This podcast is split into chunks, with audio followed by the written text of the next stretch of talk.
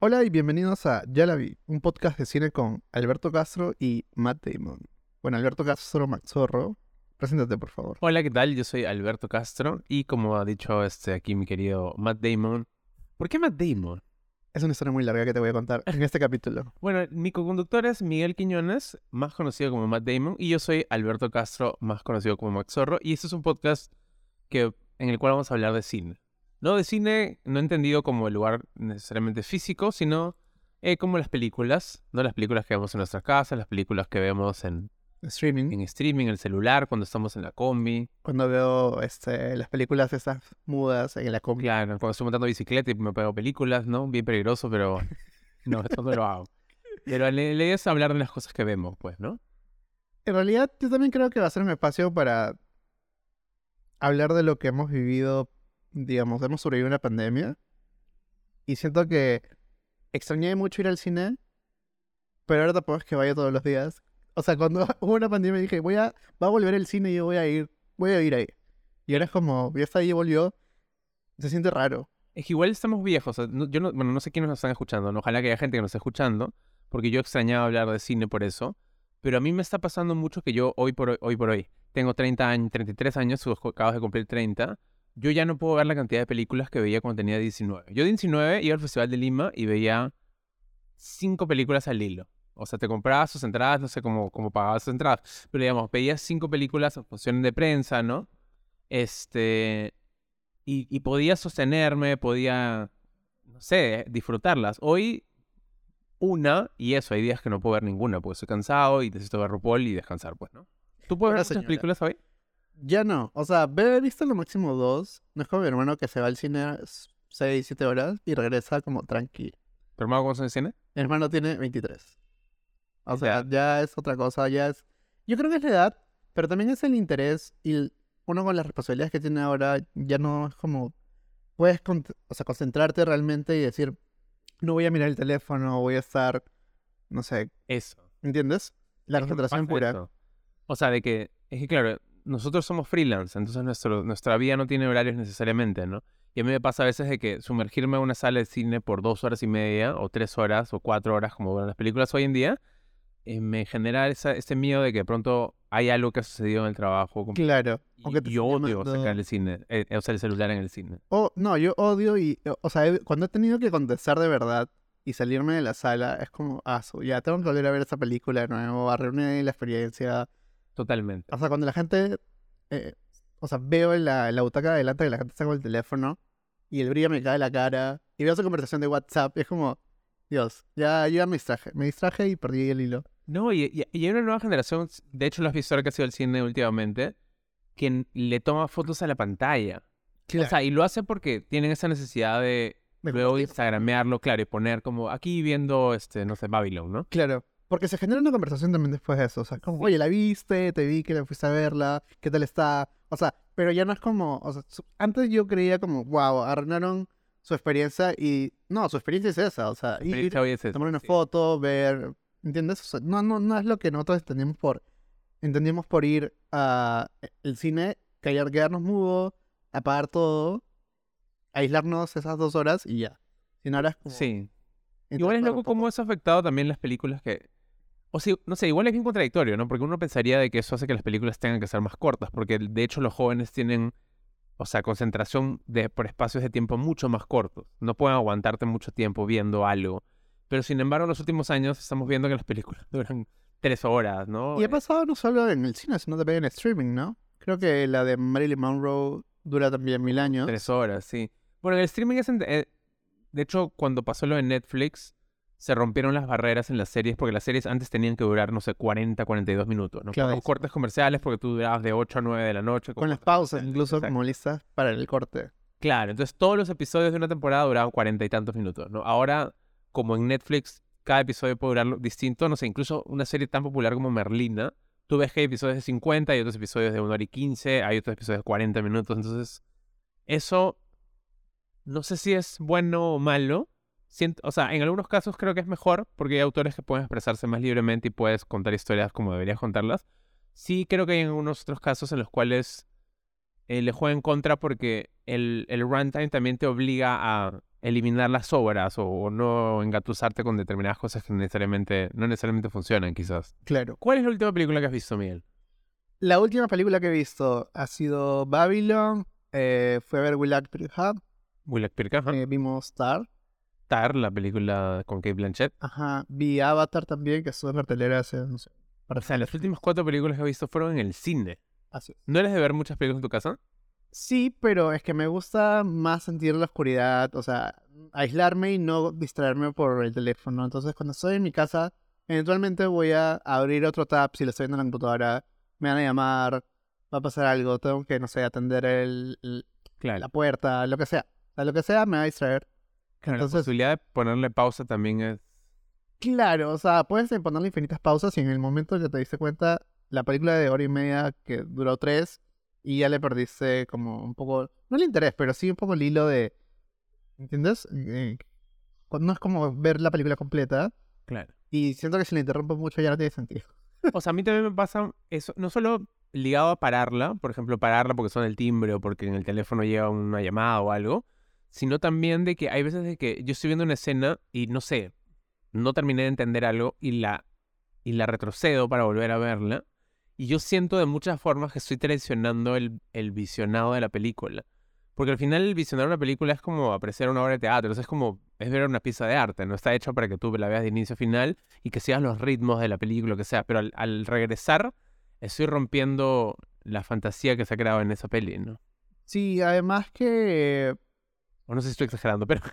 es que es que ahora, el streaming nos permite eso y ya la gente no, no le interesa. O sea, siento que ya no es como no sé, incluso las series antes se transmitían en la tele y si no viste pedazos como, pucha, ya veré la repetición si es que la hay, ya fue, me contarán. En cambio ahora es como le pones pausa a cualquier serie.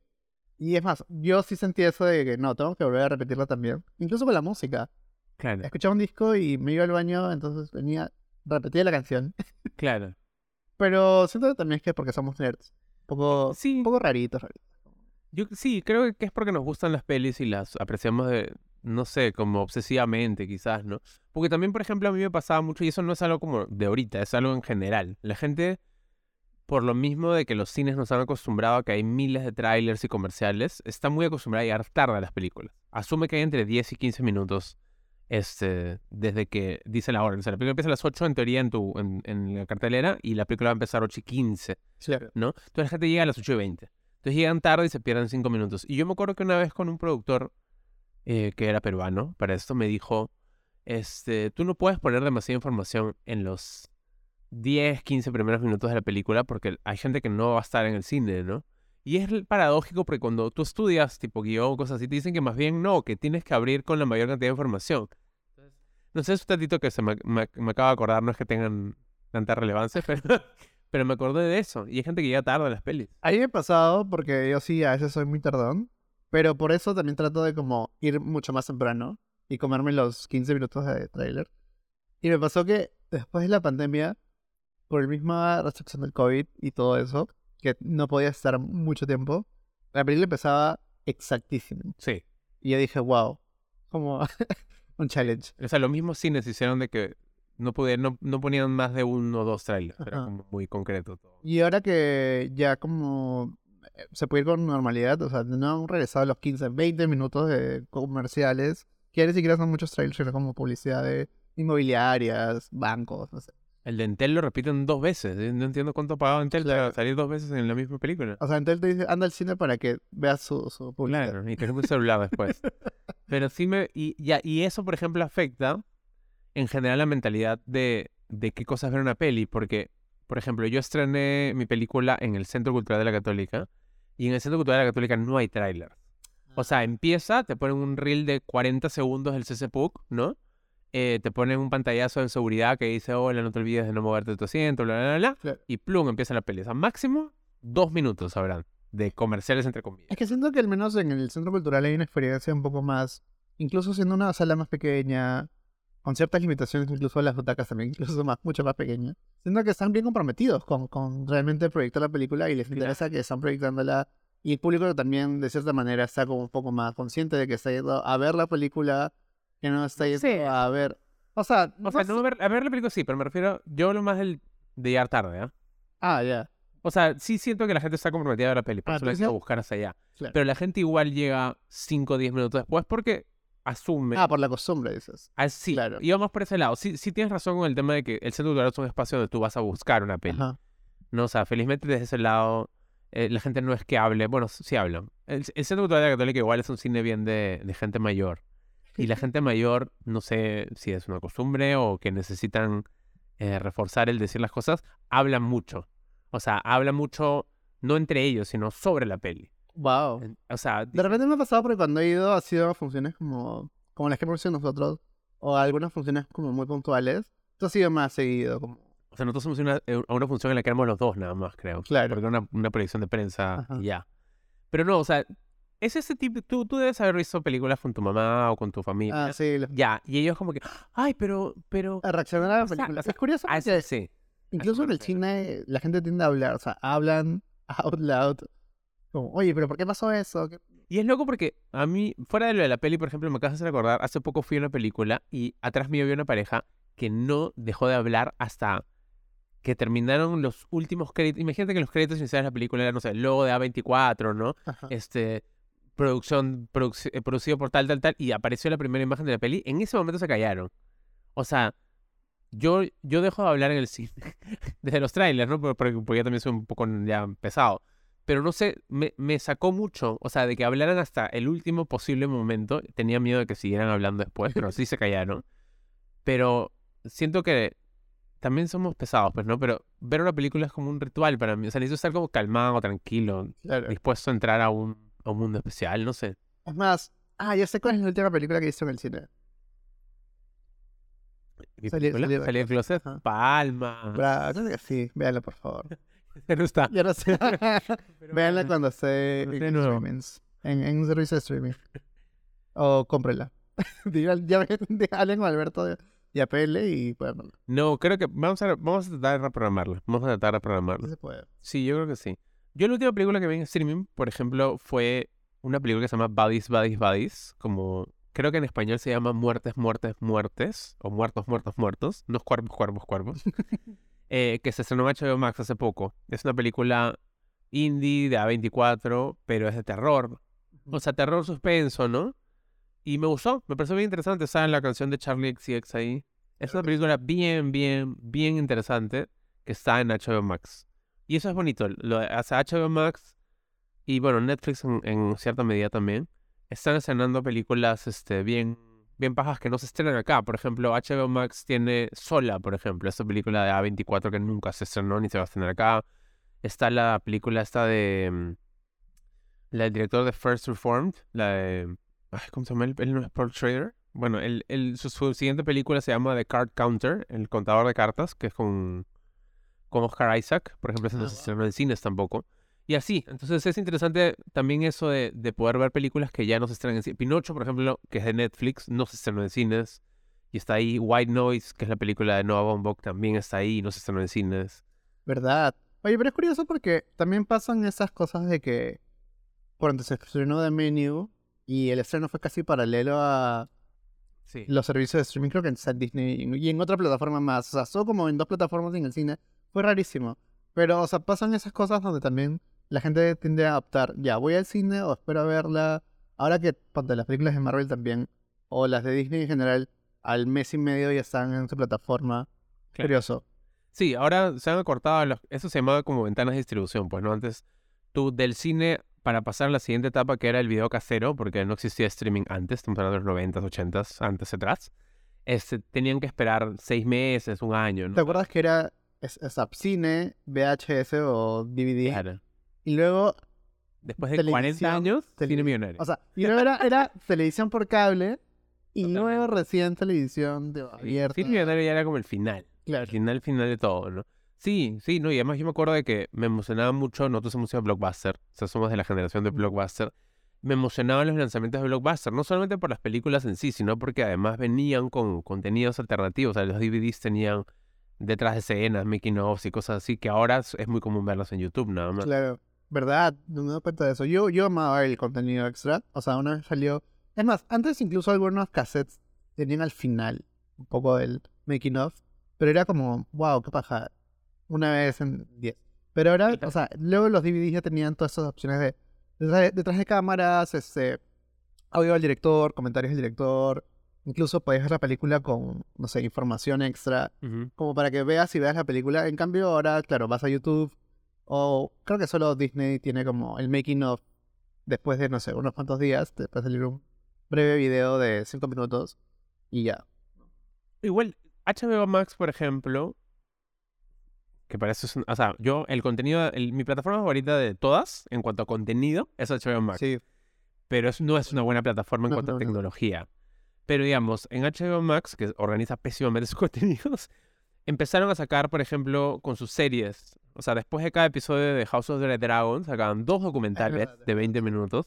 Uno que se dedicaba a hablar sobre los temas de la- de la- del episodio y otro que se dedicaba exclusivamente a hablar detrás de cámara. Y era muy paja ver a, a profundidad eso. Y por otro lado, por ejemplo, en Netflix, tú terminas de ver Pinocho, por ejemplo, y te, te sale detrás de cámara de 30 minutos, que es un documental, o sea, hermosamente producido. O por ejemplo, hace poco vi Athena, Atena, algo así, es una película, si no me equivoco, francesa, espero no estar cagándola, pero es una película no norteamericana eh, que estuvo en festivales, que se estrenó en Netflix. Termina la película y te sale un documental de 35 minutos sobre la realización de la película. O sea, sí, eso me parece paja, porque por ejemplo, ese contenido no lo ves en YouTube. claro. O sea, en YouTube fácil te sacan, no sé, un fragmento de un minuto de ese documental para que lo puedas ver, ¿no? Sí. Es loco como me has hecho recordar que yo, es que yo era súper fan de los DVDs y los Blu-rays. O sea, hasta seguí comprando hasta hace, no sé, Yo me acuerdo. dos, tres años. Ya no he vuelto a comprar porque dije, "Mm", o sea, ya todo lo vemos en streaming. Ya las computadoras ni siquiera tienen como para poner. Ni hueco para CDs ahora. Exacto. y claro, o sea, era un arte, o sea, crear, habían películas que se miraban más que otras, pero creabas toda una, no sé, gráfica para el menú, incluso podías llevar, este, no sé, el stills de- del el director de arte, que cómo ha armado la película, o sea, habían cosas incluso que no eran videos, sino más contenido estático, fotos, pero cosas como un release, escenas eliminadas, pero claro, ahora todo va o a redes sociales o a la plataforma en sí como contenido agregado extra, pero que tampoco va mucho más allá, ¿no? O sea, yo tengo la versión de 18 discos del Señor de los Anillos y aparte de las tres películas, También la tenía. Es una, era una caja que se abría hacia los costados como un libro con un Ajá, montón de CDs. Sí, ajá. sí, sí, sí. ahí eran como las, o sea, eran las tres películas versión extendida más mil DVDs y han, o sea, tenían todo, desde los sketches de, no sé, pues, MTV, los awards, a los Saturday Night Live de- con los actores, hasta el making of con, ex- ex- o sea, cada departamento que trabajó en la película tenía su reportaje, su comentario. Era vestuario, maquillaje, Ajá. efectos visuales. No he visto si en HBO, por ejemplo, tiene, han bajado todo ese contenido. No, no lo he visto, por ejemplo. Pero ahora que mencionas eso, quería mencionar dos cosas. Una es que el arte de los DVDs como, como cosas especiales se mantiene vivo en cosas como Criterion Collection, por ejemplo. Criterion sí saca como afiches especiales para películas. Igual Criterion hace como una curaduría y no es que ponga cualquier película. No, o sea, no vas a ver Black Adam en Criterion Collection, pues no vas a ver, no sé, las películas de, de festivales o algo. Incluso buenas películas comerciales, tipo, no sé, Pixar o Claro, de tipo, streaming, ¿no? ¿no? Creo que Roma también Sí, Roma también está, tiene un, un momento en Y es curioso porque ya, o sea, Criterion Collection tiene ya su servicio de, su servicio de streaming. Porque clara, Bien. claramente dijo, oye, tengo un público que no, o sea, le encanta mi contenido, pero no va a comprar porque no tiene dónde consumirlo siquiera. Claro, ¿para qué vas a comprar algo físico que te vas a llenar de espacio y no, no, ya no hay reproductores? Pero lo otro, por ejemplo, que está pasando, que sí me molesta de Netflix, es que Netflix personaliza todo para ti. En el sentido de que incluso las miniaturas a veces de las, pel- de las películas Hechas No con sé, AI. Sí, o sea, la- el protagonista de la película es, es, es, es, este, no sé, pues una chica, pero porque la plataforma sabe que tú eres gay y consumes contenido gay, te va a poner a un chico sin polo, porque en, en algún momento de la película el chico sale así y te lo pone ahí, ¿no? Y es una película sobre la Segunda Guerra Mundial.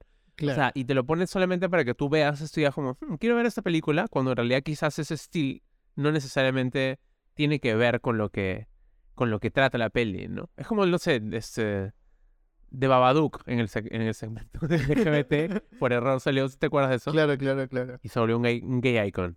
Exacto, un gay icon. También sabes que me molesta y no sé si alguien lo consume si lo consume, por favor, cuéntenos para pelearnos. O sea, yo me di cuenta que hay una opción en Netflix que es para verlo acelerado por 2, por 1.5. Que Como un audio de, de WhatsApp. Claro, o sea, ¿por qué verías una película tan rápido? O sea, ¿cuál es el apuro? Ah, imagino que hay gente que ve series. Tú me decías que de repente el binge watch hace que, que la gente realmente diga, voy a verme esta temporada en un día. Claro. O sea, yo siento de que el marketing nos ha hecho que necesitemos ver las cosas más rápido. O sea, el, el marketing en redes sociales es tan fuerte que nos ha obligado a este, esta idea del FOMO, ¿no? De, de- de- de no ser, nos da miedo no ser parte de la El conversación. fear of missing out. El fear of missing out. Para la gente que no sabe lo que es FOMO, es fear of missing out, es el miedo de no ser parte de algo, ¿no? Entonces, no sé, pues todos los domingos todo el mundo está viendo The Last of Us. Y si tú, y a mí me pasó que, no sé, pues me, me fui a la playa y llegué, estaba cansado y no lo vi, te sientes un poco ansioso porque todo el mundo está hablando, aparte de los spoilers, Ajá. también el no ser parte de los memes, de la conversación, de todo eso, ¿no?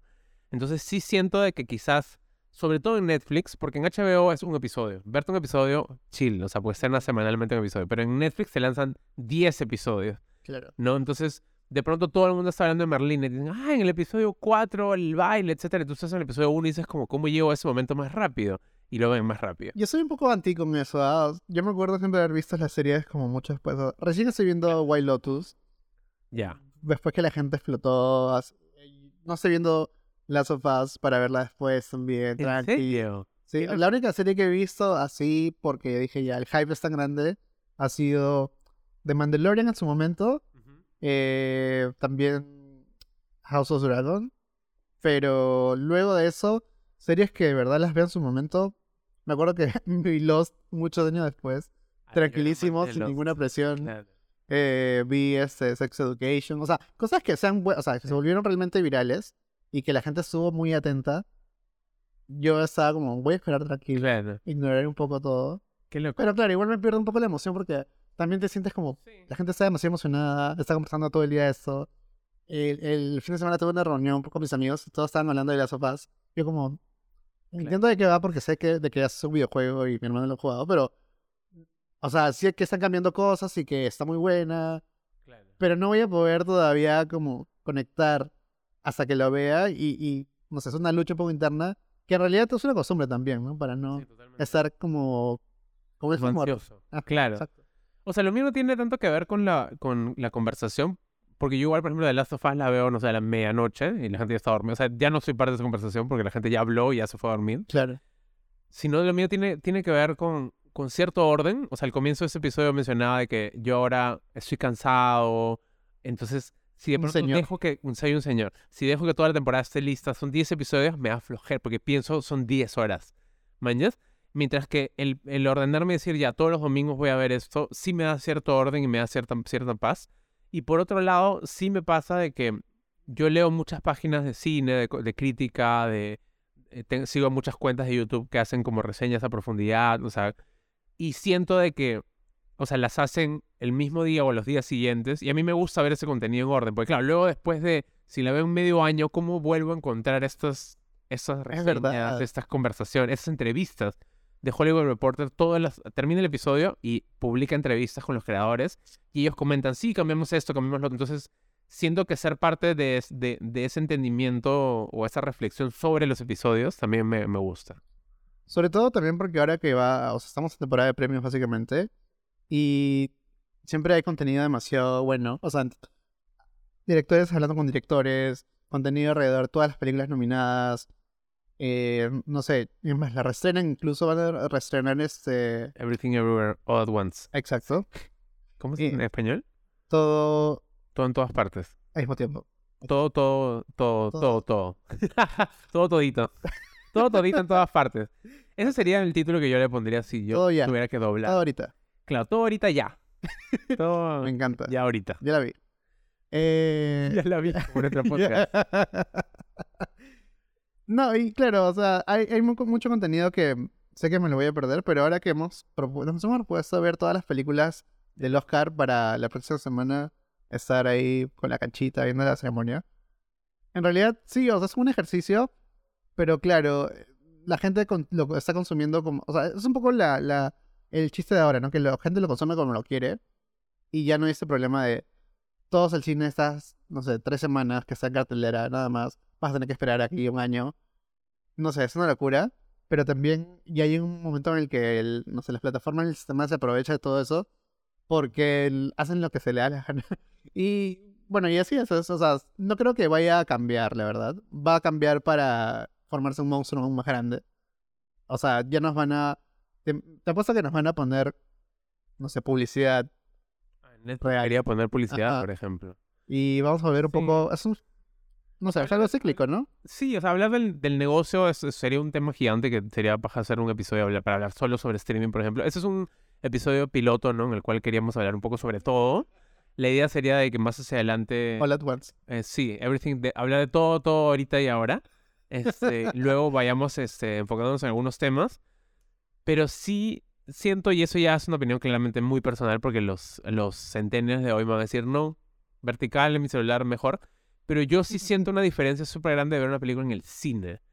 O sea, yo he visto películas eh, por, por el tipo de trabajo que tengo también, en screeners, en mi casa, en una computadora, porque tienes que ver las películas Claro. antes de, no sé, he, he organizado campañas de varias películas peruanas, por ejemplo, y las tenía que ver en screener en mi casa para poder armar campañas, trabajar con ellos, y luego recién en la premier las veía por primera vez en pantalla gigante o en la prueba de DSP que se hacía, y es otra experiencia. O sea, el, el, también creo yo que se ha perdido, y no importa, porque la gente, como te digo, la gente consume el cine como entretenimiento y está bien, esa es su decisión, pero el cine es un arte también, ¿no? Y al final el cine ha sido concebido eh, para ser visto en una sala.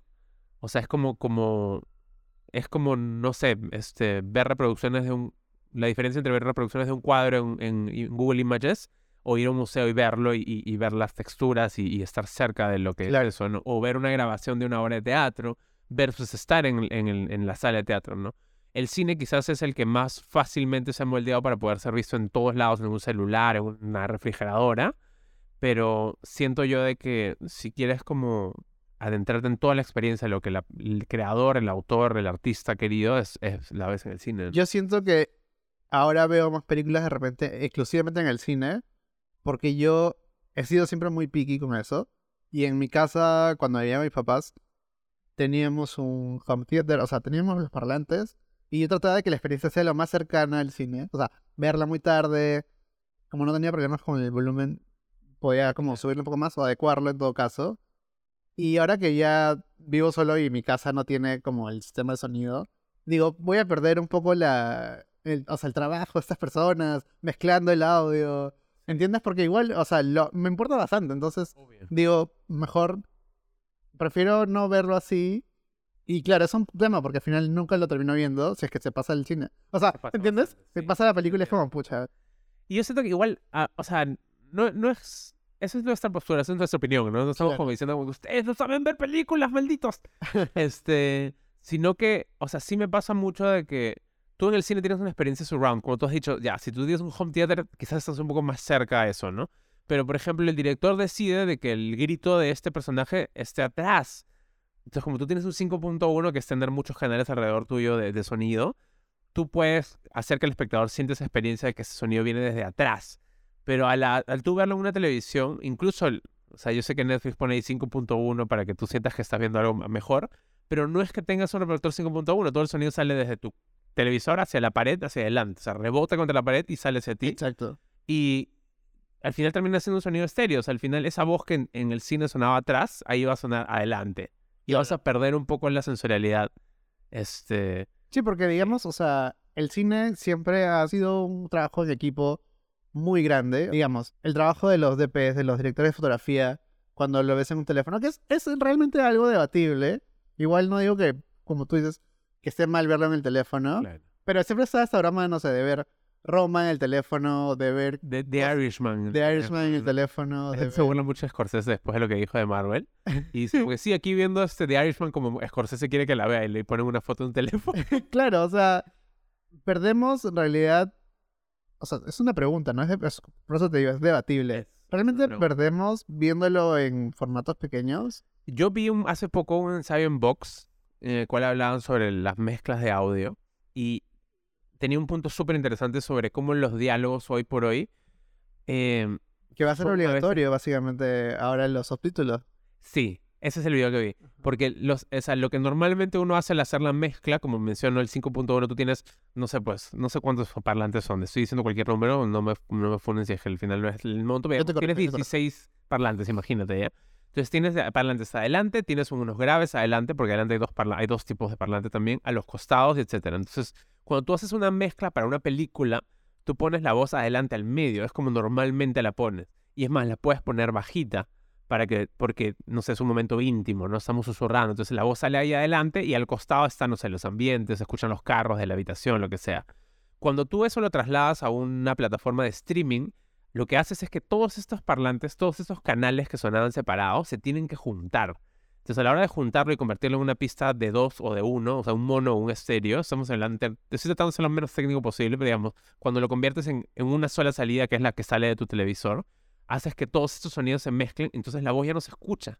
Entonces has perdido un poco de la espacialidad que, que, tenía la película y por eso es que no entiendes y le pones subtítulos para leerlo, ¿no? Claro. Sí, en realidad va a llegar a un punto en el que yo creo que. O sea, de hecho, ya, ya se está adelantando eso de que va a ser obligatorio subtítulos, pero va a llegar a un punto en el que van a tener que limitarse a muchas cosas de la experiencia del cine para el streaming, que ya está pasando de hecho, pero digamos, imagínate que la mezcla sea muy distinta, va a ser muy, muy distinta y digamos, pierdas elementos, van a priorizar voces, eh, la música va a sonar distinto, o sea, va a llegar a transformarse y ya hay un formato, digamos, exclusivamente para, para streaming. A veces cuando pones en Netflix, por eso te sale 5.1, 2.0, porque supuestamente hay un cambio de mezcla y es, es lo que yo como, o sea, prefiero, para eso prefiero verlo en el cine o omitirlo y si lo termino viendo trato de verlo lo más, o sea, replicar la experiencia lo más posible. Claro. O sea, cuando yo cerré mis pelis, el, de, el del diseño de mezcla me dijo, en el, por si acaso, en la, porque te mandan dos copias. A mí me sacan una, una, un canal de 5.1 de sonido de la mezcla y un canal de estéreo. Y me dijo, en el estéreo le he subido las voces un poco. Porque ya hay esta conciencia de que en el estéreo es porque probablemente lo van a ver en una casa o en un reproductor pequeño, ¿no? Y, y sí, bueno, ya, y si a eso le sumamos que en, nuestro país los cines proyectan súper malas películas, ya eh, nos, adentramos en otro universo, ¿no? Pero sí, este, creo que hay otra cosa más que me pasa mucho, que nosotros quizás no lo hemos vivido tanto porque nosotros, al ser de Perú y consumir principalmente cine extranjero, o sea, de Estados Unidos en, en cines, estamos muy acostumbrados a, a los subtítulos. Entonces, esta idea de que hoy por hoy hay, hay diálogos que no se entienden, nosotros quizás no la tenemos tan clara porque siempre hemos visto subtítulos abajo. Sí, siempre hemos leído. Pero, por ejemplo, eh, no sé, todo el escándalo que había con las películas de Nolan, por ejemplo.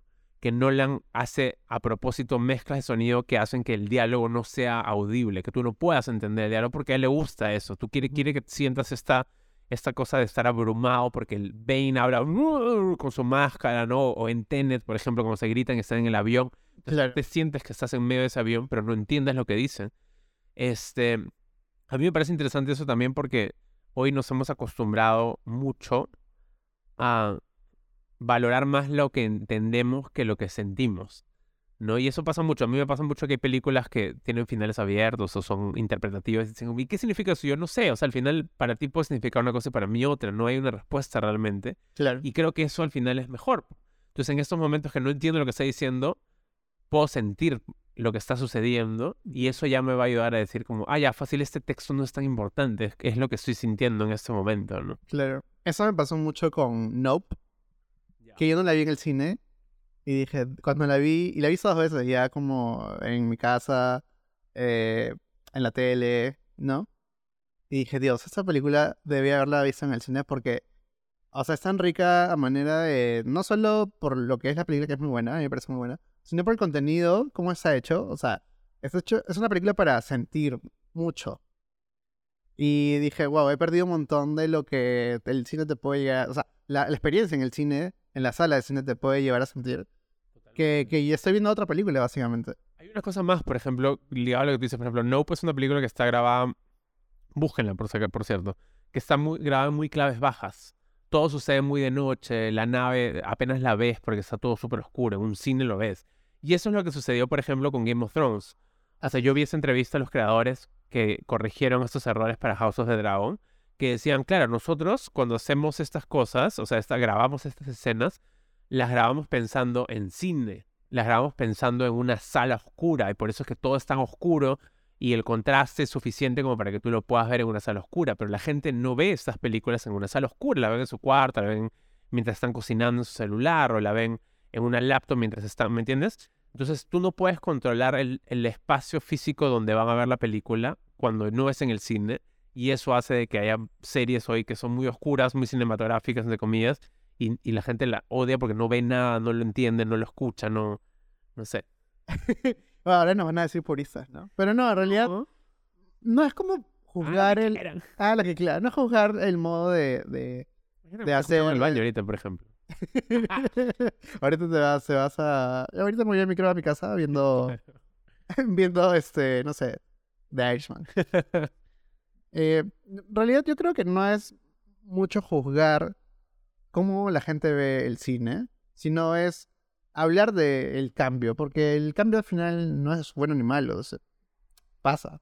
Entonces, yo creo que así como han pasado, no sé, las limitaciones y los cambios, yo creo que igual también va a llegar un punto en el que eso lleve el cine también a una forma, digamos, de experimentarlo, no sé, más novedosa, ¿no? O sea, igual yo creo que cuando llegue el IMAX también va a ser un poco un tema de la gente yendo al cine y va a decir, wow, eh, o sea, realmente va a decir, wow, nunca había visto algo así.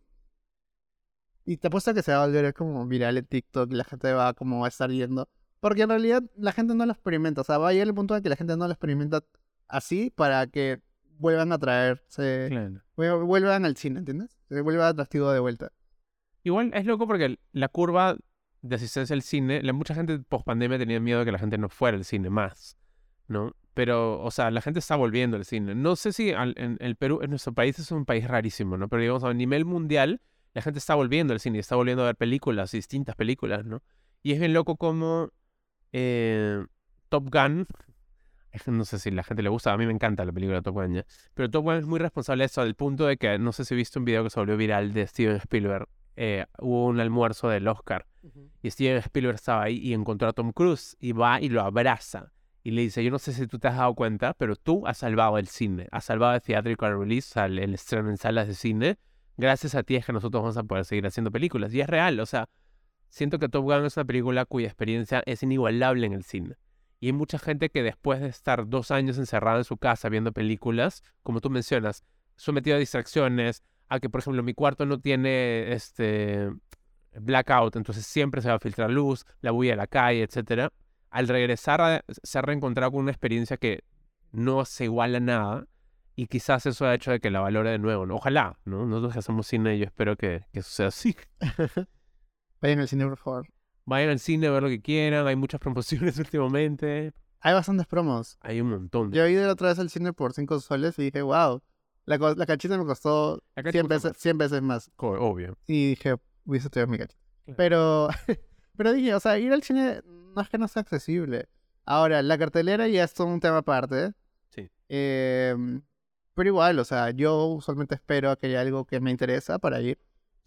Ahorita es un buen momento para al cine, por ejemplo. O sea, porque está Babylon, está Tar, está Titanic, está este, los este, espíritus de Inisherin, está Willard Peter. O sea, eh, ahorita que es la época del Oscar, es un buen momento. Obviamente la gente dice, como, ay, pero está Sumar y está este Gato con Botas. Y El Gato con Botas es una gran película, por cierto. Sí me han dicho, ¿no? Gran película, pero me refiero, la gente sabe, solo hay películas comerciales. No, o sea, ahorita hay realmente un montón de películas del Oscar y se vienen más. O sea, se viene The Fabelmans.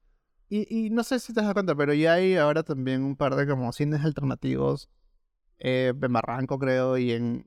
Que, que está volviendo esta onda, porque en realidad la gente también por el hecho de que ya salen de sus casas, sobre todo este verano que ya no es pandemia, la gente quiere un plan que no sea estar en casa.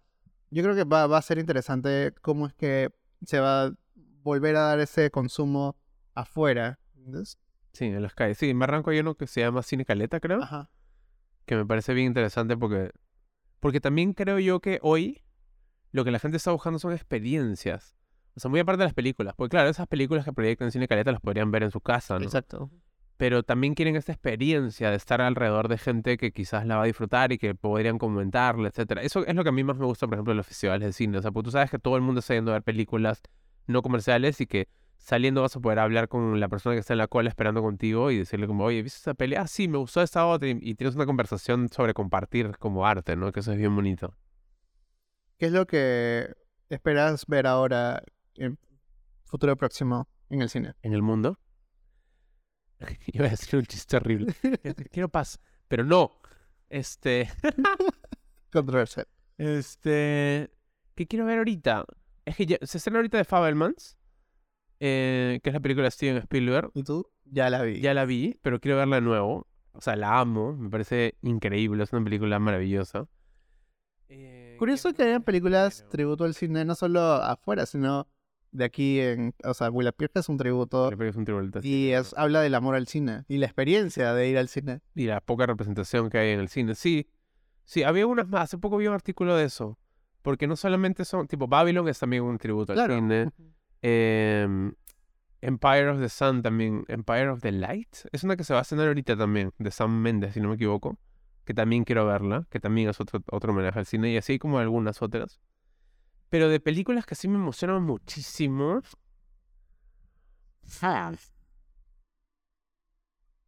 Tú tienes la, la de Fincher, por ejemplo, es que yo amo Fincher, pero yo he visto que se va a hacer en Netflix. A mí me da miedo que no se estén en cines, porque realmente Fincher sí es un director que me gustaría ver en pantalla grande, ¿no? Hay que, sé que se estrena a fin de año. hay que meter presión a ver si alguien se anima. Una función al menos. Por lo menos. Y que nos inviten. Sí. Pero, por ejemplo, ojalá que se reestrene After Sun, no sé si la vieron. After Sun es maravilloso. ¿Se llegó a estrenar? Se estrenó en en cine? hace poco, sí. La vi en el cine y fue brutal. Es una experiencia maravillosa. After Sun es una de las grandes películas del año. No sé cómo no está nominada al Oscar y sí está nominada a Elvis. Pero digamos que. After Sun, top, top película, ¿no? Pero claro, mira, o sea, es que siempre pasan estas cosas. Esta vez ha sido un poco más rochoso porque la gente en redes es como, no sé, se puede quejar y, y algo se puede volver viral. Pero claro, ah, cosas como After Sun, como No, que han sido totalmente ignoradas cuando, no sé, siempre, siempre pasan estas cosas, pero creo que esa vez puedes decir, oye, tienes un gran porcentaje de gente diciendo que te falta esa. No sé, un poco curioso. Yo creo que va, va, va a ser de, a de que esas películas con el tiempo se vuelvan como más recordadas incluso que las nominadas mismas. Sí, o sea, yo, yo les diría de que, de que, o sea, todos los jueves se cambia la cartelera de los cines. Si pueden volver... un- Yo tengo esa costumbre, todos los jueves entro a la aplicación de Cineplan, de Cinemargo, de algún cine, a ver qué películas se han estrenado, cosa que también estoy un poco enterado de qué es lo que se estrena. Pero también les diría que sigan a las cuentas de los pocos cines alternativos que existen en ese país, ¿no? En Lima tienes el Centro Cultural de la Católica, tienes el, el Teatro Irracional, que es una sala nueva en Barranco, tienes Cine Caleta, que es esta sala que hemos mencionado, ¿no? Si vives fuera de Lima, tienes la sala Quine en Cusco, tienes la sala Umbral en Arequipa, la sala Chemú en Trujillo. Entonces creo que si estás atento a estas páginas, quizás te vas a enterar de reestrenos. Yo sé que CCPUC, por ejemplo, eh, cogió la de el documental de David Bowie. Yo lo vi en el CCPUC porque se estrenó originalmente en Ah, cines y yo no lo pude ver en cines y luego la cogió el CCPUC. Y yo sé que ellos normalmente están reestrenando cosas. Entonces, este, ellos fueron justo en ese ciclo que reestrenaron After Sun. Pues no la reestrenaron, la estrenaron, porque no se había, no se había estrenado antes. Entonces, yo les diría que estén atentos a estas cuentas porque ahí es donde van a ver, ah, esta película se va a reestrenar. Y lo paja del CCPUC, a diferencia y de estos, todos estos cines que he mencionado, es que no se funcionan a partir de, de la ley del, del mercado. O sea, el cine comercial, si, si la gente no va, la van a sacar a la semana siguiente. Mientras que en estos cines alternativos tienen fechas. O sea, te dan, no sé, pues dos semanas, tres semanas, y tienes fecha, entonces tú puedes escoger, ¿no? Por eso creo que al final yo tengo esa costumbre de verlo del cine comercial, porque yo sé que hay varias de esas películas que se estrenan este jueves, el siguiente miércoles probablemente ya se van a ir. Por ejemplo, la de mm, Colin Farrell, la de Banshees of Inisherin, la vi rápido, porque asumí que había una posibilidad de que la sacaran. Felizmente durado, pero siempre hay una posibilidad de que la saquen, ¿no? Porque no, no la va a ver la gente. Sí, y eso del cine también yo lo asocio mucho como a una inversión para uno mismo. Por más de que sea entretenimiento y mucha gente de repente lo vea como entretenimiento que, que no llega como a, no sé, pues darte algo a cambio, yo siento que es una inversión. O sea, cuando voy al cine, o sea, me encanta. Es una experiencia, eh, lo disfruto mucho. Incluso la película haya sido mala, no digo como, a la odié, perdidos, o sea, es como, bueno, le salió mal, pero es un trabajo. ¿Entiendes? O sea, yo sí lo tomo muy en serio y, y lo quiero mucho. Entonces, me, me encanta, por más de que vea algo que de repente no me haya gustado, porque yo no tengo tampoco un tipo de películas como, no digo, ay, no, me, me encantan las solo las de terror o las de, no sé, ciencia ficción. Yo puedo ver cualquier película, me puedes llevar al cine a ver cualquier género y me encantado voy. Y si me invitas, mejor. Pero, mejor. pero, pero sí, o sea, me gusta la experiencia, me gusta el hecho de. Y creo que por eso también estamos haciendo este podcast. Porque hemos visto y vamos a ver muchas películas y es paja hablar de ellas. O sea, creo que nos gusta hablar de, la- de cine. Creo que eso es lo que, lo que, lo que no, lo que extrañaba yo, bueno, para los pocos que saben quizás, yo tenía una página de cine, de hecho así conocí a Miguel. He tenido varias páginas de cine, estuve en la página de Cine Escape originalmente, luego Cine Espacio, luego en Cinta, que fue la última. Pero ahora que pasé al otro lado del, del- del- de esta chamba, que es hacer películas, me había alejado de, de conversar, pero quiero regresar a eso. No quiero regresar a, a- a poder hablar. O sea, es bonito hablar de cine, ¿no? Y lo cool es que vamos a tener como gente invitada, vamos a poder hablar de lo que está pasando. Claro. Invitados, sorpresas, Invitados sorpresa. sorteos y más. Claro. O fácil es el, el último episodio que hacemos. Pi, pi, pi. No, No, mentira. no, No, mentira, vamos a no. hacer más. O sea, lo vamos a hacer también, no lo estamos haciendo para que nos escuchen millones de personas. Claro. Solo lo estamos haciendo porque. Para la gente que quiere escuchar y no se siente identificada. Porque siento que también hay gente que le encanta escuchar sobre cine y no hay dónde. Sí. Es un tema. Y es paja porque el podcast lo puedes escuchar mientras. Yo sé que ahorita hay gente que está cortando su ajo para hacer su arroz y nos está escuchando, por Claro, ejemplo, ¿no? escribiendo ahí su Excel. Está escribiendo su Excel o escribiéndole a su ex y nos está escuchando, ¿no, Puchis? No le escriban a sus exes, por favor. O sea, a menos que estén bien, pues, ¿no? Pero bueno, eso sí el episodio de hoy, creo. Así es. Eso es, ya la vi. Qué lindo, ha sido un bonito piloto. Espero que también vean más películas para que nos puedan escribir. Si tienen algún cine que quieran recomendar eh, de provincia, de, que no sea de repente un cine con, con mucho alcance, podemos de repente Claro no que sé, sí. pasar la voz. Y creo que ha sido paja porque hemos igual hablado de algunas películas que hemos visto recientemente y creo que hemos dado un montón de títulos para que a ver si alguno se anima a ver algunas de estas películas, ¿no? Tarea para la siguiente, Tarea. tarea para la siguiente, para el siguiente episodio es ver las películas del Oscar para luego quejarnos porque ya no ganó tal. Y eh, ¿tú cuál es tu favorita so far? Eh, The Fabelmans, la de Spielberg. Me falta ver igual dos. Me falta ver eh, All Quiet on the Western Front, creo que es la película del- de guerra de Netflix. Y eh, Triangle of Sadness me falta ver. Son las dos últimas que me faltan ver. Ah, wow, ya, a mí me quedan todavía como seis películas por ver. Voy a ver una por día hasta que grabemos el próximo capítulo. Parece perfecto. Así es. Pero bueno, eso eh, ha sido todo. Eso ha sido todo. Eh, el próximo capítulo les digo porque me llamo Matt Damon. Y eh, eso y, fue... y ojo, no es por el actor Matt Damon. No es por el actor. No, porque se escribe con D. Así Matt, es. Como Matt de loco o de, O de enojado. enojado, Damon. Así es. Esto ha sido... Ya la vi. Nos vemos. Adiós. Nos vemos, nos escuchamos. claro, nos vemos donde.